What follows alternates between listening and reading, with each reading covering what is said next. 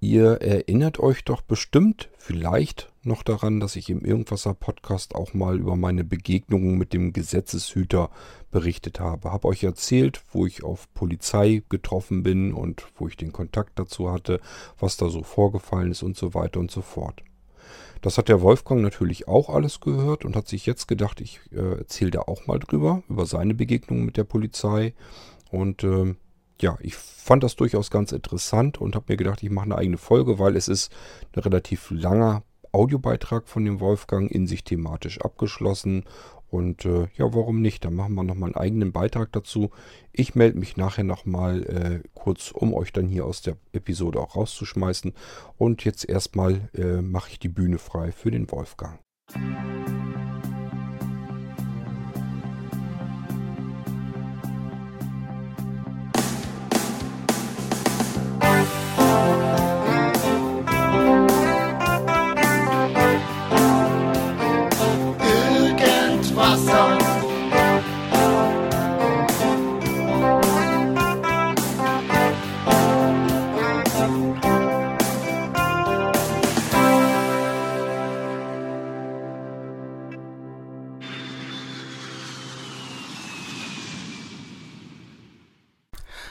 Hallo Kurt, hallo an alle Podcast-Hörer. Hier ist der Wolfgang aus Leipzig und es geht um ein Thema, was schon vor langer Zeit hier mal angesprochen wurde, und zwar Umgang mit der oder Erfahrungen mit der Polizei.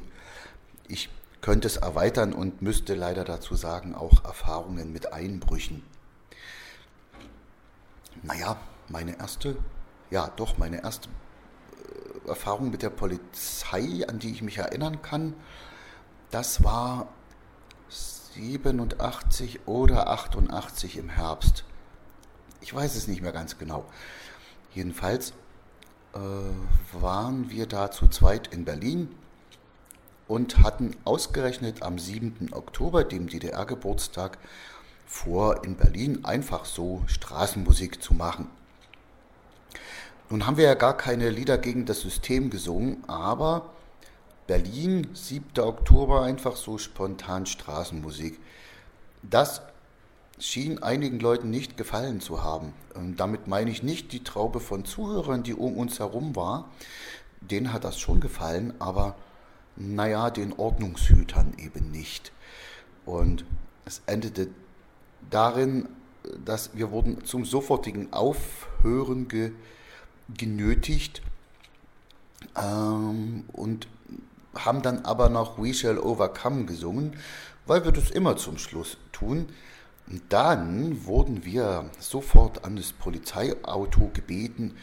Äh, uns wurden die Ausweise äh, kontrolliert und sicher auch irgendwo die Daten eingeschrieben. Und ich behaupte mal, wenn meine ehemalige Frau nicht im Rollstuhl gewesen wäre äh, und ich nicht vielleicht blind, das weiß ich nicht, ob das eine Rolle gespielt hat, und, und die gewusst hätten, wie sie sie in, in das Polizeiauto hineinkriegen, dann hätte es auch sein können, dass wir erstmal mitgenommen worden wären. Ja, das kann sein. Äh, allerdings muss ich hier jetzt mal, äh, um das zu relativieren, auch sagen, wir haben zu DDR-Zeiten und nach der Wende ganz, ganz, ganz viel Straßenmusik gemacht, auch in einer größeren Gruppe. Und da ist uns meistenteils so etwas gar nicht passiert. Ja, also eher dann heutzutage, äh, wenn du da Straßenmusik machst, musst du aller Viertelstunde das Terrain wechseln. Du musst eine Genehmigung haben von der Stadt. Du musst das Terrain wechseln und wenn du irgendwo auf einem Privatgelände bist, was du oft gar nicht weißt, weil die Passa eine Passage, äh, also ja, so eine, so eine, so eine äh, überdachte Fußgängerzone, wo du vielleicht bist, weil die Akustik da gut ist. Wenn du da bist, da kommt der Wachschutz nach dem zweiten oder dritten Lied und sagt und hält dir eigentlich bloß ein Schild hin, Straßenmusiker, Bettler und Hausierer sind zu entfernen und da kannst du einpacken. Äh, da kannst du gar nichts dagegen sagen. Also so ist es heute, also auf keinen Fall in, in dem Metier auch besser.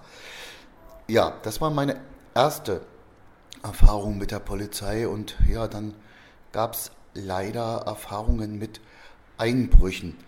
Dazu muss ich aber auch sagen, wie wir in unserer Wohnung und mit unserem, naja, so in Anführungsstrichen offenen, offenem Haus gelebt haben und, und das zum Teil auch immer noch so versuchen. Wir haben ganz oft Straßenmusik gemacht, wie gesagt, wie ich gerade erzählt habe, und eigentlich nicht erst oder nicht, wenn die Läden alle noch offen waren, sondern wenn die Läden zumachten, so dass die Leute lange Zeit haben konnten, bei uns stehen zu bleiben.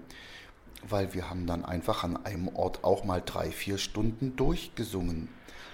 Äh, und die Leute blieben wirklich oft lange stehen. Da wurden auch Kinofilme verpasst und auch Züge in andere Städte äh, wurden mitunter verpasst.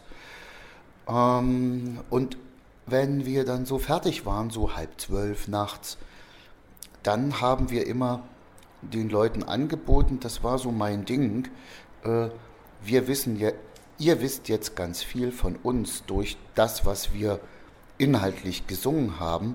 Wir wissen nichts von euch, das finden wir unfair. Also wer jetzt gerne möchte, der kommt doch mit zu uns. Wir wohnen da und da. Da kann man nur noch ein bisschen Musik hören, viel quatschen, was trinken. Und es sind zu DDR-Zeiten da auch immer viele Leute mitgekommen. Äh, nach der Wende wurde das ein bisschen zögerlich, ähm, weil da waren die Leute irgendwie, wurden vorsichtiger. Da wurde dann immer geguckt, geht denn einer oder gehen denn zwei mit? Also wenn man dann zwei hatten, die wirklich mitkommen wollten, dann wollten dann ein paar andere auch. Also es kam vor, dass meinetwegen 16, 18 Leute, die ich nicht, eigentlich nicht kenne, äh, bei uns zu Gast waren, vom Penner bis zum Banker. Das war mal eine Zeit, das war einmal, da war es richtig krass. Aber spannend eben auch. Äh, und ich hatte da keine Bedenken, dass irgendwas wegkommt, irgendwas passiert, irgendwas geklaut wird. Und ja, und jetzt komme ich zu, zum eigentlichen Thema. Ich war in der Stadt im CD-Laden, äh, in meinem Stamm-CD-Laden. Da brachte ich dann auch oft mal ein, zwei Stunden zu, hörte dort rein, hörte da rein. Der Inhaber kannte meinen Musikgeschmack und der CD-Laden war auch so ein bisschen auf meine Musik zugeschnitten. Und kam mit einem Kunden über Musik ins Gespräch. Und wir unterhielten uns und wir gingen raus und er fragte, äh, wo, wo ich denn hin will. Und naja, um die Unterhaltung fortzuführen, äh, ließ ich ihn mit mir mitgehen. Also ich hätte ihn jetzt, ich hätte ihn jetzt äh, mobilitätsmäßig nicht benötigt, weil ich wusste, wo ich bin und ich wusste auch, wo ich wieder nach Hause komme natürlich. Aber er kam mit und äh, wegen unseres Lebensstiles habe ich mir auch nichts daraus gemacht, dass er mit nach Hause kam. Hinterher fallen einem natürlich dann immer zig Dinge ein, die mich hätte stutzig machen müssen. Weil, äh, wenn ich so eine Bemerkung höre, ich hatte zwischendurch noch uns was zu Mittag geholt ähm, für meine Silke, unseren Kleinen, und äh, ihm habe ich dann natürlich auch was äh, mitgenommen, weil, ja, und äh, da kam dann schon so eine Bemerkung, na, du kannst mir auch dein Portemonnaie zum Bezahlen geben, ich klau dir schon nix. Äh, könnt ihr mir jetzt alle sagen, na du bist doch blöd, da hättest du es merken müssen. Ich habe mir nichts dabei gedacht. Ich habe natürlich mein Portemonnaie nicht gegeben. Aber äh, kurzum, er hat mit uns gegessen. Äh, meine Frau war gerade krank, die war auf der Couch und musste ihr Bein hochlegen. Die war nur im Wohnzimmer. Ich ging unseren Janek schlafen legen zum Mittagsschlaf und er hatte Zeit, im Flur in allen anderen Zimmern zu stöbern und zu gucken und sich wirklich alles Mögliche, was er an kleinen Geräten fand, zusammenzusuchen. Dann kam er sogar nach hinter zu mir ins, ins Kinderzimmer und meinte, tschüss, er würde jetzt gehen müssen. Und ich sag ihm auch noch, okay, äh, ja, wenn du mal wieder in der Gegend bist, weißt ja, wo wir wohnen. Und er ging. Irgendwann eine Stunde später vermisste meine Frau ihre Handtasche. Die war weg, mit allen Ausweisen, Schlüsseln, Papieren und Geld. Dann wurden wir natürlich panisch, weil die hing in der Küche. Dann, dann wurden wir ja, hellsichtig, was ist denn sonst noch weg? Ja, unser Camcorder war weg mit ganz vielen schönen Aufnahmen von unserem kleinen Janek, die wir nie wieder gesehen haben. Mein erstes teures Smart Handy, Smartphone, um Gottes Willen war es noch lange nicht. Mein erstes teures Handy war weg. Rasierapparat und vieles, vieles mehr. Und natürlich haben wir davon nichts wieder gesehen, weil wir haben ihn ja reingelassen. Und dann bin ich ins Grübeln gekommen. Dann habe ich mir so gedacht, Wolfgang, das war ein ganz schöner Schuss vor den Bug. Was machst du jetzt? Behältst du dein Lebensmotto so bei? So offen und mit so dem Vertrauen, was erstmal jeder kriegt? Und habe mir dann aber gesagt, äh, ja, du hast jetzt Lehrgeld gezahlt aber du hast so viele total tolle Erlebnisse mit deinem Vorgehen gehabt und nur ein blödes. Wegen dem einen blöden Erlebnis wirst du deine, äh, deine Art nicht ändern. Und ich habe es beibehalten. Aber mit einem Unterschied, äh, wenn jetzt, ich habe darauf geachtet, dass keiner einfach irgendwo aus dem Zimmer geht und dann länger woanders ist. Das habe ich unterbunden, beziehungsweise da habe ich darauf geachtet, dass das nicht passiert. Das ist das, was ich geändert habe. Ja, wie ging es dann weiter? Das war nicht der letzte Einbruch. Wie ich schon erzählt habe, war ich ja dann später ganz alleine in dem Mietshaus. Und es sah, wie gesagt, auch von außen nicht so aus, als würde da jemand überhaupt wohnen sodass da auch oben in den oberen Stockwerken sich schon fremde Leute eingenistet hatten. Ich weiß nicht genau, wie die reinkamen. Ich habe eigentlich immer darauf geachtet, abzuschließen.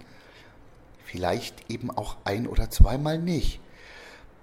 Äh, es wurde mir dadurch bekannt, dass irgendjemand mal bei mir klingelte ich will zum Willi. Ich sage, hier wohnt kein Willi, hier wohne nur ich und das bin ich nicht. Doch, der wohnt hier, das weiß ich, und der macht gerade eine Fete und der hat mich eingeladen. Der wohnt irgendwo hier oben, keine Ahnung. Dann ging der die Treppe hoch, bestimmt ganz hoch. Äh, ich habe dann irgendwann die Polizei benachrichtigt, dass sich hier Leute eingenistet haben. Und die haben dann da oben ausgeräumt, also zwischen haufenweise Taubendreck, Taubenfedern, äh, weil, ich habe ja schon beschrieben, das Dach war kaputt, haben sich da irgendwelche Wohnungslose äh, mit Matratzen und haufenweise leeren Flaschen und Dreck und allem dort eingenistet. Die wurden dann weggejagt. Das war das eine. Äh, das andere war, meine Wohnung oder früher unsere, dann nur noch meine, die bestand eigentlich aus zwei kleinen Wohnungen. Wir haben eine draus gemacht und es gab eine Hintertür, die war innen eigentlich zugestellt von einem Regal. Und ich sitze auf einer ganz anderen Seite meiner Wohnung, bin am PC, auf einmal kracht da hinten. Ich denke, das klang jetzt, als wäre die Wohnzimmerschrankwand umgefallen. Musste gucken gehen, was denn hier los? Gehe durch das Wohnzimmer, gehe in, die, in den hinteren Flur. Da kommt mir jemand in meiner Wohnung entgegen und meint nur, es ist ja jetzt alles offen, musste mal, musste mal wieder zumachen, ist ja alles offen hier. Geht dort, wo er die Tür eingebrochen hat, wieder raus, nimmt sein Fahrrad und fährt weg. Äh, da muss ich allerdings sagen, da habe ich das Haus mal hinten und vorne, Hinterausgang und Vorderausgang, habe ich das Haus an sich mit Absicht offen gelassen, weil das Haus eben auch feucht war. Und es war Hochsommer und äh, da wollte ich, dass das dann auch mal ein bisschen wieder hilft und durchzieht und trocknet.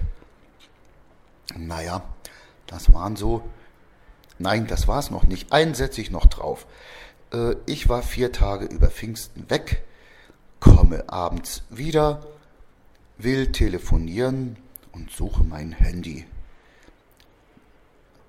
Nee, es war kein Handy, es war aber schon ein schnurloses Festnetztelefon. Und ich finde es nicht. Ich finde mein schnurloses Festnetztelefon nicht. Naja gut, ich hatte noch ein äh, Festnetztelefon äh, mit Schnur, habe ich dann telefoniert und dachte, naja, irgendwo, wer weiß, wo du es hattest. Ist zwar sonst nicht deine Art, aber es ist jetzt gerade mal weg. So. Dann gucke ich an dieselbige Hintertür da stand die auch offen, aber es war keiner in der Wohnung. Naja, habe ich ein paar Freunde alarmiert, die haben mir das alles wieder zugenagelt. Und ich habe auch geguckt und es hat nichts gefehlt. Ich habe lange gesucht, was die hätten mitnehmen können. Es hat nichts in der Wohnung gefehlt. Und ja, das war das nächste Lehrgeld oder der nächste Fehler, dass ich nicht trotzdem die Polizei alarmiert habe und den, den Einbruch gemeldet, auch wenn ich nichts bemerkt hatte, was fehlt. Ich fand dann irgendwann auch mein Telefon wieder. Und irgendwann kam die nächste Telefonrechnung. Die belief sich irgendwie um die 600. Äh, ja, was waren das? Das waren schon Euro. Ja, das waren schon Euro. Habe ich natürlich erstmal Widerspruch eingelegt, weil das war ich niemals. Äh, und da wurde mir gesagt, doch, doch, über Pfingsten an dem und dem Tag wurde die und die Erotiknummer so und so lange angerufen. Wurde mir dann gesagt. Ja, und dann war es mir natürlich klar. Wir sind mit meinem Telefon rausgegangen, haben das gemacht und haben das Telefon irgendwann wieder reingelegt. Ja, beziehungsweise, ja, genau so. War ich natürlich angearscht, weil ich hatte das nicht der Polizei gemeldet. Tja, Freunde, Lehrgeld hat der Wolfgang bezahlt. Und das, ja, das wollte ich euch zu dem Thema mal so erzählen. Schönen Dank, Wolfgang, für deine Geschichten zum Thema. Ja, ähm, da kann ich natürlich jetzt nichts viel mehr dazu beitragen. Ähm, ich habe ja meine Geschichten schon erzählt und die sind im Irgendwasser schon drin gewesen. Aber nichtsdestotrotz, ich fand es trotzdem auch mal schön äh, zu hören, was bei dir so los war im Leben. Mir bleibt also nur noch euch hier zu verabschieden und ich würde mal sagen, es dauert ja nicht mehr ganz lang. Da werden wir wahrscheinlich schon die nächste Episode im Irgendwasser Podcast haben und bis dahin wünsche ich euch alles Gute. Hoffentlich habt ihr nicht so viele Begegnungen mit der Polizei. Das ist immer etwas, ist gut, dass wir die haben, ist aber auch schön, wenn man sie nicht braucht. Und von daher wünsche ich euch das. Macht's gut, tschüss, bis zum nächsten Mal, euer König Kort.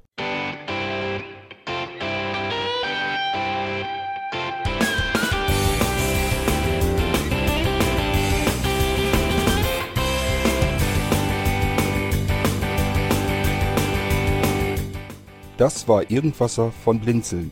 Wenn du uns kontaktieren möchtest, dann kannst du das gerne tun per E-Mail an podcast.blinzeln.org oder über unser Kontaktformular www.blinzeln.org. Blinzeln schreibt man in unserem Fall immer mit einem D in der Mitte. Wenn du möchtest, kannst du uns sehr gerne auch einen Audiobeitrag auf unseren Podcast Anrufbeantworter sprechen. Der hat in Deutschland die Telefonnummer 05165 439 461. Und wenn du uns aus dem Ausland anrufen möchtest, dann ersetze einfach die erste 0 gegen die 0049 für Deutschland. Wir bedanken uns für dein Interesse und freuen uns schon darauf, wenn du auch beim nächsten Mal wieder mit dabei bist.